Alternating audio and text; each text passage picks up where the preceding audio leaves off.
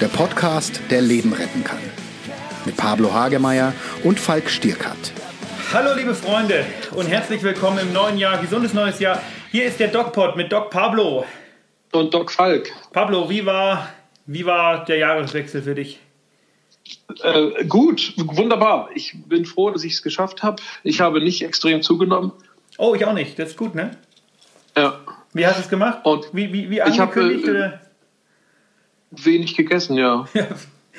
Soll manchmal helfen. Ich gucke gerade auf ein Foto von Gemüse in Instagram. Health TV hat was gepostet in Instagram mit ganz viel bunten Gemüse. Also das ist doch mal ein schöner Einstieg. Unser zukünftiger Arbeitgeber. Nein, also Zusammenarbeitspartner sozusagen. Ja. Äh, denn Ja, mein ja. Arbeitgeber ist immer noch das Medic Center, was uns hier auch sponsert. Und da wollen wir uns natürlich wie immer bedanken. Vielen und Dank. Vielen Dank. Medic Center Nürnberg, ähm, coole Geschichte. Und ähm, was wir mit dem Medic Center zusammen gemacht haben, Pablo, vielleicht äh, stellst du es mal ein bisschen vor, was jetzt online ist seit Donnerstag. Seit Donnerstag ist der, also unser neuer Kanal ist, ist online, oder? Und da erwähnen wir Das auch, dass wir von, dass wir gesponsert werden vom Medic Center. Genau, dieser Kanal Und ist gesponsert vom Medic Center, der DocPod Channel. auf Wir channeln YouTube. jetzt auch. Wir channeln. Und in der ersten Folge, beziehungsweise in, in, im, im ersten Video, was äh, ähm, wir jetzt gepostet haben, was unter dem DocPod-Kanal läuft, früher hieß das ja der nächste bitte, haben wir eine ganz coole Rubrik entworfen und diese Rubrik heißt im Grunde DocPod Anatomie. Mhm. Das ist super. Finde ich ganz toll. Ist super, ne? Mit dem Professor Breuer, das ist äh, einer der führenden Professoren hier in Erlangen in der Anatomie und der ist aber noch ganz jung und ganz hip und nett und der findet so neue Medien auch klasse und der hat uns die Möglichkeit gegeben, eine ganze Staffel bei ihm im Institut zu drehen und euch auch anatomische Exponate zu zeigen und zu erklären, wie so der Körper aufgebaut ist. Natürlich jetzt nicht, ähm, nicht unbedingt auf Uniniveau, sondern einfach so, dass es jeder, der nichts mit Medizin zu tun hat, der das nicht studieren will, sondern den es einfach interessiert, mal versteht. Und das sind dann auch keine wilden äh, Plastinate wie vom Gunther von Hagens, wer den noch kennt. Diese Körperweltengeschichten, sondern die sind also nicht eingefärbt oder, Nein, oder plastiniert, real. sondern so, wie sie real sind in, dem, in der Leiche, also in dem, äh, in dem Organ. Äh, sieht ja eher immer so ein bisschen gräulich aus, ne? aber das Genau. kann man ja dann erklären, wie es dann, wie es dann auch wirklich aussieht. Genau, der Lars hat es im ersten Video auch so ein bisschen erklärt, äh, wer eigentlich Körperspender wird und wie man Anatom wird. Und ähm, dann war da noch die Dorina dabei, eine, eine Präparatorin, die was zum Beruf des Präparators erklärt hat, der ja jetzt auch nicht so häufig ist. Also das war schon ziemlich klasse. Und es war sehr spannend auch für mich. Ich bin da ja, ich arbeite ja so ein bisschen im Anatomischen Institut nebenbei. Und ich finde es total cool, dieses, dieses Wissen, dieses ganz wichtige Wissen über Anatomie so ein bisschen weitergeben zu können. Ist eine tolle Sache. Ja, super. Nee, finde ich auch toll. Also es ist für mich so ein bisschen zurück zu den Wurzeln. Du bist ja noch jünger, du, du bist noch, Ich bin noch ein paar Jahre jünger als du, Pablo. und deshalb brauchst du noch anatomisches Wissen. Nein. Ähm, also schaut es euch mal an, auf YouTube einfach DocPod eingeben, da kommt ihr sofort auf den DocPod-Kanal und folgt uns, schaut die Videos an, da wird ganz viel Cooles äh, neu dazukommen. Unter anderem auch ein Video, das wir nächste Woche drehen, wenn wir in Berlin sind. Da verraten wir jetzt noch gar nicht so viel drüber. Nur, dass wir eben nach Berlin fahren und da, naja, wir werden euch einen, einen, einen guten Vlog präsentieren, wird bestimmt lustig.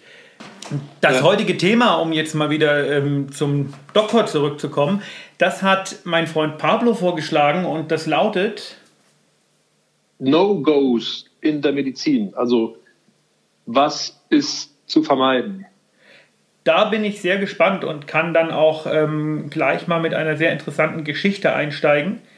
Ähm, Aber erst würde ich gern von dir erstmal einen Umriss hören, was du dir eigentlich darunter vorstellst, denn ich ähm, habe lange überlegt, was du so erzählen möchtest und mm, was, was bedeutet Dir ist nichts eingefallen. Ja, genau, mir ist Ja, also nicht ich- eingefallen, wir dürfen alles. Was meint der eigentlich, Herr Hagemeyer? Also mir ist aufgefallen, dass, dass oft Patienten sich beklagen, äh, einerseits über die Behandlung, durch Ärzte, dass, dass die zu arrogant sind, zu überheblich oder nicht genug erklären, wenig sensibel sind, ähm, dass sie vielleicht sich benachteiligt fühlen, nicht nur die Wartezeiten im, im, im, in der Praxis, aber vielleicht auch andere Benachteiligungen, vielleicht wegen einer Stigmatisierung, weil sie psychiatrisch krank sind, oder dass die Ärzte keine Fehler eingestehen, wenn sie welche gemacht haben. Ja, wobei ähm, das, das ja wäre die Seite der Ärzte. Gründe hat, ne?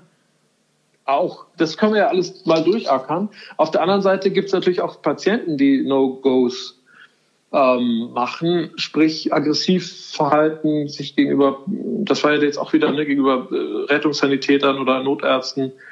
Ja, du, ähm, das ist nicht mal, das muss nicht mal aggressives Verhalten sein. Es ist auch ähm, ganz oft so, dass Patienten zum Beispiel, äh, ich sag mal, eine Anspruchshaltung haben, die zum Teil etwas übertrieben ist und das ist auch schwierig. Ne? Also ähm, mhm. es ist nicht nur der, die verbale oder körperliche Gewalt, die natürlich überhaupt nicht geht, also no goes, ähm, sondern, da haben wir schon einen.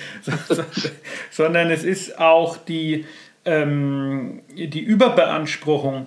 Ähm, ich würde gern dich fragen, weil als ich mit der ganzen Mediengeschichte angefangen habe, das ist jetzt mhm. 2012 oder 2013 war das, glaube ich, äh, habe ich äh, hier in Erlangen speziell, ich sage jetzt mal, nicht nur nickende Anerkennung erfahren, sondern zum Teil auch, also wer sich mal bei meinem Buch, bei meinem allerersten Buch, was jetzt sehr populär war, dass ich kam, sah und intubierte, ähm, wer sich ja. da auf Amazon mal die äh, Kritiken anschaut, der wird äh, viel Gutes sehen und äh, viel Schlechtes. Und so wurde das auch mhm. unter den Ärztekollegen, äh, speziell jetzt bei mir, diskutiert. Und mir wurde oft vorgeworfen, ja, das geht ja gar nicht. Ein Notarzt soll seine Arbeit machen und schweigen. Deswegen gleich am mhm. Anfang äh, der Diskussion, Pablo, ist das für dich ein No-Go?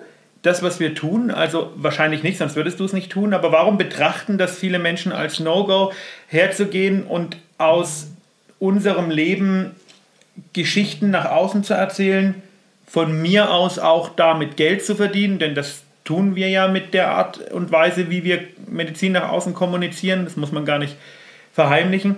Warum denken mhm. viele Menschen, ist das ein No-Go und ist es das vielleicht sogar? Die Frage ist immer, wer, wer kritisiert. Nicht? Also das würde ich dann versuchen zu unterscheiden. Also es ist, wenn jetzt jemand, der vielleicht die Seriosität sehr äh, hoch hängt und sagt, es ist unseriös, wenn man das so macht, wie wir das machen, ähm, oder wir sind zu einseitig ähm, oder zu kurz in der Darstellung, dann kann man das ja auch wohl so meinen und so vertreten. Ähm, andererseits sind wir ja kein, ich sag mal, wir sind ja kein, keine medizinische Behandlung. Also wir machen ja hier im Grunde genommen keine medizinische Behandlung. Wir können hier ruhig, ich sag mal in Anführungsstrichen, etwas unseriöser sein als in unserer ärztlichen Praxis am Patienten. Und ich glaube, da müssen wir differenzieren. Und ich, hab, ich muss gestehen, ich habe ja auch die Kritiken gelesen über dein Buch. Manchmal ganz schön böse, ne? Und böse, ja auch. Also sozusagen, die gönnen dir quasi nicht, dass du dich da, keine Ahnung, zwei Monate irgendwo eingesperrt hast und, und in die Tasten gehauen hast. Ähm, und dass die Leute das sogar kaufen und dass es sogar ein Bestseller ist. Also ich glaube, Neid ist so ein bisschen da so das Thema. Ähm, und und äh, wenn mal ein Satz oder äh, überheblich rüberkommt oder klingt, das hat, ich, ich bin so in Erinnerung geblieben, dass einige sagten, das klingt etwas überheblich und selbstgerecht. Äh, äh, was du da geschrieben hast, was ich eben nicht finde, ich habe es ja auch gelesen, ähm, dann ist es, glaube ich, da muss man sehr, sehr differenziert da rangehen und nicht pauschal versuchen zu, herauszufinden, warum der das so meint, der Kritiker. Also ähm, Medizinkommunikation äh, jedweder Art, finde ich, sollte viel mehr aus dieser äh, Schmuddelecke raus, rauskommen. Denn ich denke, was uns Ärzte in der Vergangenheit zumindest und vielleicht auch aktuell noch etwas immer so ein bisschen ähm, unpopulär dastehen lässt, ist so ein bisschen, gerade wie du sagst, diese, diese Überheblichkeit, diese Arroganz, die nicht immer gerechtfertigt ist. Und was ich halt, oder meine Überzeugung ist eben, dass die das, was wir tun und das, was du tust, das, was wir hier mit dem DocPod tun, im Grunde die, ähm, die, die Medizin so ein bisschen auf Augenhöhe mit dem Patienten nach unten drücken soll, sozusagen. Also ich, ich sehe das ganz anders. Ja. Ich sehe das gar nicht arrogant, ich sehe es genau im Gegenteil. Ne? Das ist ja auch so, also sonst würden wir es ja nicht machen. Nicht? Also wir haben genug zu tun und äh, wir müssten das nicht tun, außer dass wir daran Spaß haben und Freude haben, äh, so über Medizin zu kommunizieren. Und meine Erfahrung ist, wenn ich mit meinen Patienten da sitze, dass die unheimlich wissbegierig sind. Also die möchten ganz viel wissen über die medizinischen Sachverhalte. Das kann man nicht und so viel sagen, ne? in, in, der kurzen Zeit, die wir haben. Genau, und du als Allgemeinmediziner hast wahrscheinlich fünf Minuten Zeit oder zehn und ich als äh, Psychiater habe 20 Minuten oder eine Stunde höchstens. Und, äh, und selbst eine Psychotherapie reicht oft nicht aus, Sachen, Sachverhalte zu erläutern. Und dafür, dafür stehe ich auch, das jetzt über dieses, dieses Medium zu verbreiten damit sich die Leute das anhören können, meinetwegen zweimal anhören können und, und äh, auch suchen können. Also wenn sie dann, was ich denn, Herzinfarkt interessiert sind, dann da gucken. Und vielleicht sollten wir auch uns überlegen, auch die Themen wieder neu aufzugreifen, wenn sich da was Neues ergibt. Unbedingt. Um einfach die, die Kommunikation äh, weiter auszubauen. Ähm, Kommen wir mal und das ist halt das, das Schöne. Kommen wir mal zu einem anderen sehr schwierigen Thema, No-Go oder nicht.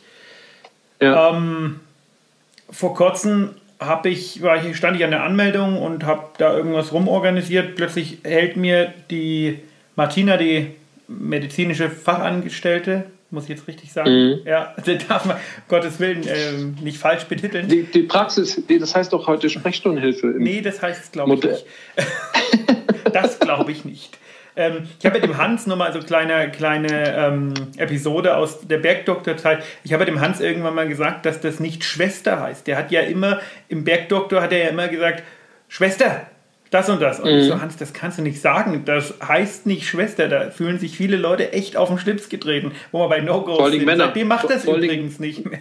Vor allen Dingen die Männer. Männer fühlen sich da auch auf, auf den Schlips getreten. Genau. Schw Schwester Markus. Aber das, das nur am Rande. Nein, also ich mhm. habe also diesen Kopfhörer, äh, den, den, den, den Telefonhörer natürlich, in die Hand gedrückt bekommen. Und da war ein Arzt aus einem Krankenhaus dran, der mir sagte, ein Patient von mir haben wir da hingeschickt, ja, ähm, der hat eine, äh, sie haben sich das jetzt angeschaut, äh, die, die Konstellation, und es ist also eine Krebserkrankung im Endstadium und ob ich mich denn bitte um alles weitere küm kümmern würde. Piep, piep, piep, okay. Und dann habe ich das mit meinem Kollegen, älterer, erfahrener Arzt, der mit mir zusammen in der Praxis ist, sehr intensiv besprochen und habe bewusst, weil er den schon länger kennt, ähm, meinen Kollegen gebeten, dem Patienten das mitzuteilen und ich wollte mir mal anhören, wie der das so macht, weil ich habe sowas schon öfters gemacht und wollte da jetzt mal eine neue Sichtweise haben. Und mhm. mein Kollege hat das ganz anders gemacht, hat zum Teil meiner Meinung nach wichtige Informationen wie sie sind bald tot nicht so übermittelt, wie ich das getan hätte. Und ähm, ich habe danach lang mit ihm diskutiert, habe lange überlegt, habe auch lange mit den, mit den äh, Mädels diskutiert ähm, was ist die richtige, was ist die richtige Art und Weise, sowas rüberzubringen? Ist das ein No-Go, dem Patienten einfühlsam, aber direkt zu sagen, es wäre besser, wenn sie ihre Dinge regeln, weil so meine Philosophie bis jetzt zumindest ähm, der Patient ein Recht darauf hat, das zu wissen?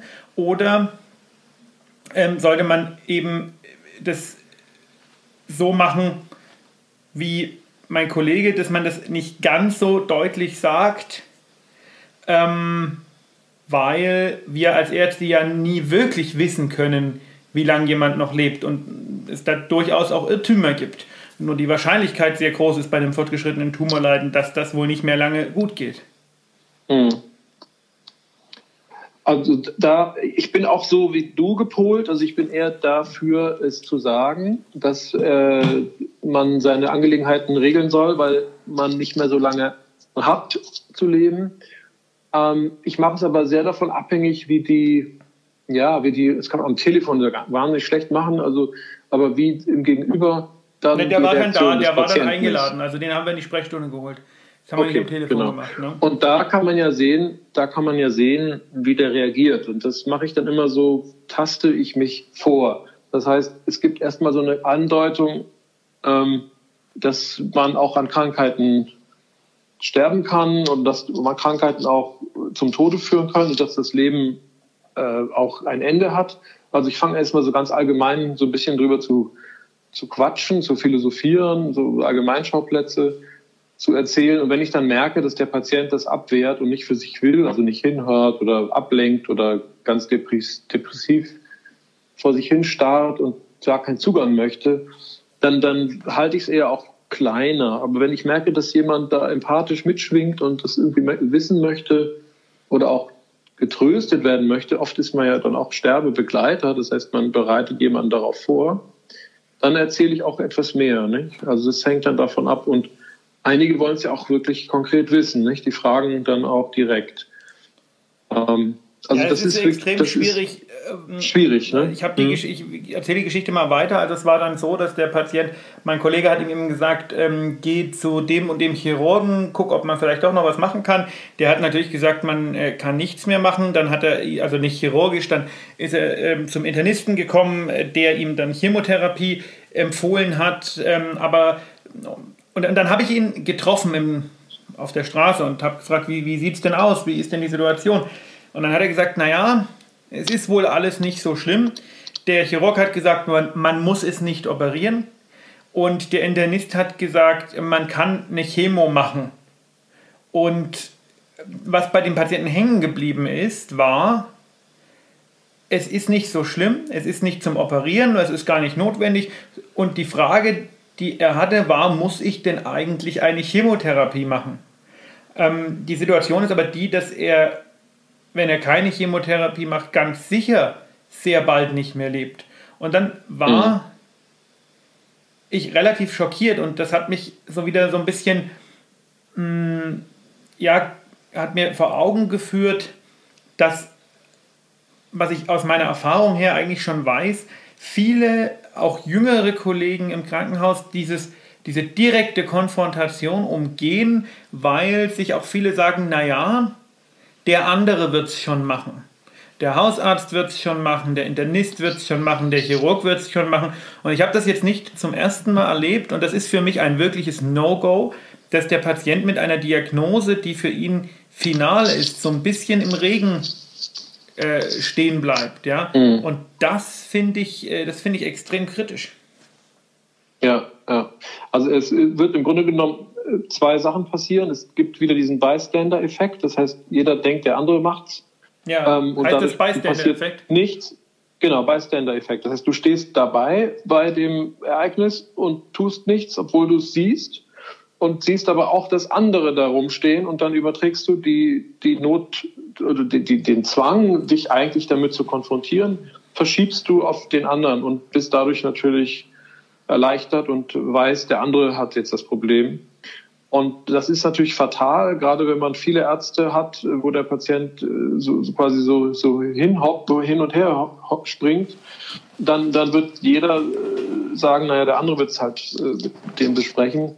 Und das finde ich sehr, sehr auffällig, weil ich in meiner Psychotherapie, wenn ich Patienten sehe, die so ein Schicksal haben, nehme mir die Zeit dafür, das mal auszuloten. Und da kommt das auch, poppt das auch auf, dass viele Ärzte sich drücken und vermeiden, ähm, diesen Konflikt einzugehen. Und, und ja, der Patient kann natürlich auch wütend sein auf den behandelnden Arzt, weil der keine Lösung hat dann. Also zumindest keine, die, die, die dem Patienten vielleicht gefällt. Ähm, und, und das ist etwas, was Ärzte leider noch zu häufig vermeiden. Ja. Was ist für dich noch ein No-Go in der Medizin? Also unsere Podcast naja, ist fast schon wieder um ja, und wir haben äh, wir haben keinen, einen geschafft vielleicht oder zwei. Ja, Wahnsinn. Also ich, ich würde in dem Zusammenhang sagen, eine unnötige Behandlung wäre ein No-Go in dem Fall. Und wir sind ja. schon wieder bei Homöopathie.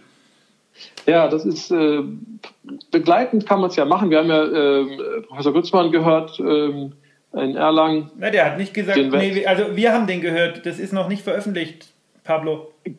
Ja, ja, ich weiß, wollte ich jetzt gar nicht sagen. Ich wollte im Anschluss sagen. Ein Teaser. Also ich wollte sagen, wir haben ja mit Herrn Professor Grützmann in Erlangen gesprochen, ein, ein Chirurg für Magen-Darm, ähm, äh, Viszeralchirurgie, und der hat jetzt nicht total sich dagegen ausgesprochen, Homöopathie, wenn es eben ergänzend Sinn macht. Aber eine sinnlose Behandlung wäre jetzt, denke ich, dem Patienten Hoffnung zu machen, wenn er Kügelchen nimmt äh, und terminal krebskrank ist, dass das ihm die Heilung bringt. Die Frage, die sich vielleicht viele kritische Hörer jetzt natürlich stellen werden, ist, wer sind wir, um zu beurteilen, also Homöopathie lassen wir mal äh, außen vor, das ist Blödsinn, aber wer sind wir, um zu beurteilen, dass eine definierte Therapie XY keine sinnlose ist? Also ich gebe dir ein Beispiel, jemand hat Krebs und es wird ihm die Chemotherapie angeboten. Ähm, jetzt ist ein No-Go für dich eine sinnlose Therapie. Ähm, ist eine Therapie, die vielleicht Leiden schafft, aber Leben nur um ein oder zwei Monate verlängert, sinnvoll oder sinnlos? Was ist eine sinnvolle Therapie? Was ist eine sinnlose Therapie? Das ist in vielen Punkten nicht einfach. Beispiel Fettsenker. Fettsenker, da gibt es ja, gibt es ja ganz viele Meinungen dazu und es gibt Studien und es gibt Leitlinien und die Leitlinien empfehlen Fettsenker in bestimmten Situationen einzunehmen. Ähm, viele Menschen tun das, einige tun, andere tun das nicht und äh, auch mhm. da wird immer wieder die Frage gestellt, sinnvolle Therapie, sinnlose Therapie. Ist eine Therapie zum Beispiel sinnvoll, wenn ein Medikament die Wahrscheinlichkeit, eine bestimmte Krankheit zu bekommen, wie jetzt im Fall von Fettsenkern, ähm, nur um eine relativ geringe Anzahl von Prozent herabsetzt. Also ähm, es ist ja nicht so, wir geben ein Medikament und dann bekommt der Patient zum Beispiel keinen Herzinfarkt, sondern es ist ja nur eine, eine Verschiebung der Wahrscheinlichkeit. Genau. Das finde ich sehr so schwierig. Da, da, das, da hat ja dann der Patient mit zu entscheiden. Nicht? Also wir können ihm das ja vorrechnen und sagen, nach Studienlage oder nach eigener Erfahrung, äh, evidenzbasierter Medizin ist es so und so. Äh, es gibt aber auch die und die Nebenwirkungen und möchten sie diesen, diesen Weg gehen oder nicht. Jetzt, also jetzt das interessieren Risiko, sich die meisten Menschen nicht so für die Studienlage, ne? Das, ja, eben das ist ja das Nächste. Das wäre ein weiteres No-Go, dass der behandelnde Facharzt oder Arzt sich über die aktuellen Studien eben nicht auskennt. Ja. Stimmt. Stimmt. Er sollte schon wissen, was up-to-date ist. Ich habe immer gemeint, die wenigsten Patienten interessieren sich für die Studienlage. Nee, das ist, das ist richtig. Wobei, so wobei, da sage ich auch immer ganz gerne, dass der Patient sollte schon der Experte sein für seine Erkrankung. Die Erfahrung also er sollte schon also wissen, gemacht. Ne? Ähm, ja, aber er sollte schon, schon wissen, äh, welche Medikamente er nimmt, zumindest auch wie sie heißen und in welcher Menge. Ähm, da gibt es ja Medikamentenpläne. Da kenne ich schon einige, ich sag mal, 30 Prozent der Patienten wissen es nicht wirklich aus dem Stand. Ich würde es andersrum sagen. Ich würde sagen 70 Prozent. Okay, du siehst, du siehst natürlich mehr und hast einen besseren, besseren Überblick. Ähm, aber da ist vielleicht ähm, nochmal zu dem Punkt davor, äh, wie klären wir unsere Patienten auf und, und was ist No-Go an sinnlosen Behandlungen? Das ist eine Mischung aus Patientenwunsch nicht, und Bedürfnis und, und eigener ärztlicher äh, Erfahrung nicht, und Wissen. Schwieriges Thema. Ja. Wir sind leider schon wieder am Ende, aber ich glaube, da kann man irgendwann mal noch einen Podcast drüber machen. Da gibt es sicherlich noch einige andere No-Gos. Ähm, ich hätte noch ein No-Go zum Abschluss. Ja, und bitte. zwar die, Stigmati die Stigmatisierung psychisch kranker Patienten in Allgemeinarztpraxen oder in, bei Kollegen. Also ich erlebe das immer wieder, dass die nicht so ernst genommen werden. Das wirst du mir vielleicht äh, verzeihen, aber korrigier es mir bitte, wie ich das erlebe, äh, dass wenn da jemand mit einer Schizophrenie kommt oder mit einer Depression oder mit einer Alkoholkrankheit, dass er dann oder selbst Übergewichtige, dass die nicht so ernst genommen werden wie vielleicht äh, ein braver Patient, sage ich mal. Weiß nicht, da würde ich jetzt vor Pauschalisierung bannen. Da gibt es sicherlich äh, solche und solche, auch Arztpraxen. Ich glaube nicht, dass das generell so ist, aber es ist natürlich auch, und äh, da bewundere ich äh, eure Berufsgruppe immer, es ist natürlich auch ein Stück weit sehr, sehr schwierig, sich vor den Krankheiten, insbesondere den psychischen Krankheiten der Patienten selbst zu schützen, ne? Als Arzt. als Arzt, dass, wie, dass du davon angesteckt wirst, oder was? Nein, das nicht, aber dass einem das natürlich auch eine gewisse, in einer gewissen Weise, ich meine, gerade so ein richtig depressiver Patient, das kann ja durchaus auch, ähm, ich sag mal, energieziehend sein. Ne? Das äh, so. ist schwierig. Ja. ja. Ja. wobei die Depressiven, ja, ich finde eher, dass Persönlichkeitsstörungen ziehen Energie. Na, so viele sehe ich da die, nicht so viele sieht man dann nicht. Also Aber nicht. es ist einfach ein spezielles Klientel, was, was äh, leider immer wieder, oder auch Alkoholiker oder so, äh, immer wieder eher weniger ernst genommen werden. Und generell, das wäre vielleicht das Abschließende, dass wir als Ärzte, das tue ich zumindest, das tun sicherlich die meisten unserer Kollegen, unsere Patienten auch ernst nehmen. Wir haben da, ähm, das jetzt mache ich noch so ein bisschen, das ist ja keine wirkliche Schleichwerbung, sondern sehr richtige Werbung, äh, Werbung fürs Medic Center, weil wir haben da, ähm, dadurch, dass wir eine Poliklinik sind und äh, oder sowas wie die Poliklinik eben früher war, ein MVZ, ähm, extrem viele Fachärzte und Kollegen und können uns da mhm. auch sofort äh, kollegiale Hilfe holen, beziehungsweise den Patienten direkt zum nächsten Facharzt schicken. Wenn ich äh, merke, dass ich psychologisch nicht weiterkomme oder auch psychiatrisch, dann mache ich dem mhm. Patienten einen Termin bei einem unserer vielen Psychiater und das ähm, ist in, in, in vielerlei Hinsicht relativ praktisch, muss ich echt sagen. Ich das denke, dieses die, ganze MVZ-System ja. wird die Zukunft sein, ja, anders geht das genau. gar nicht. So ja. dieses jeder, jeder macht für sich so ein bisschen rum, das ist, das ist einfach, ähm, ja. Das war mal. Das war mal.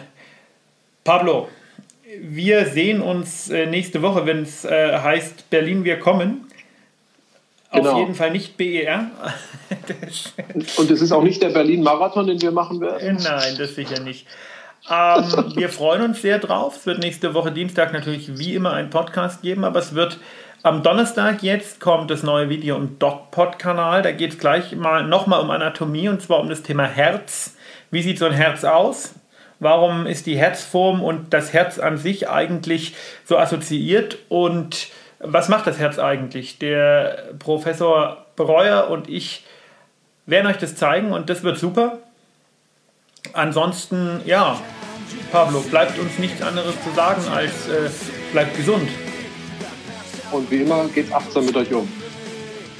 Mehr bei uns im Netz auf nordbayern.de.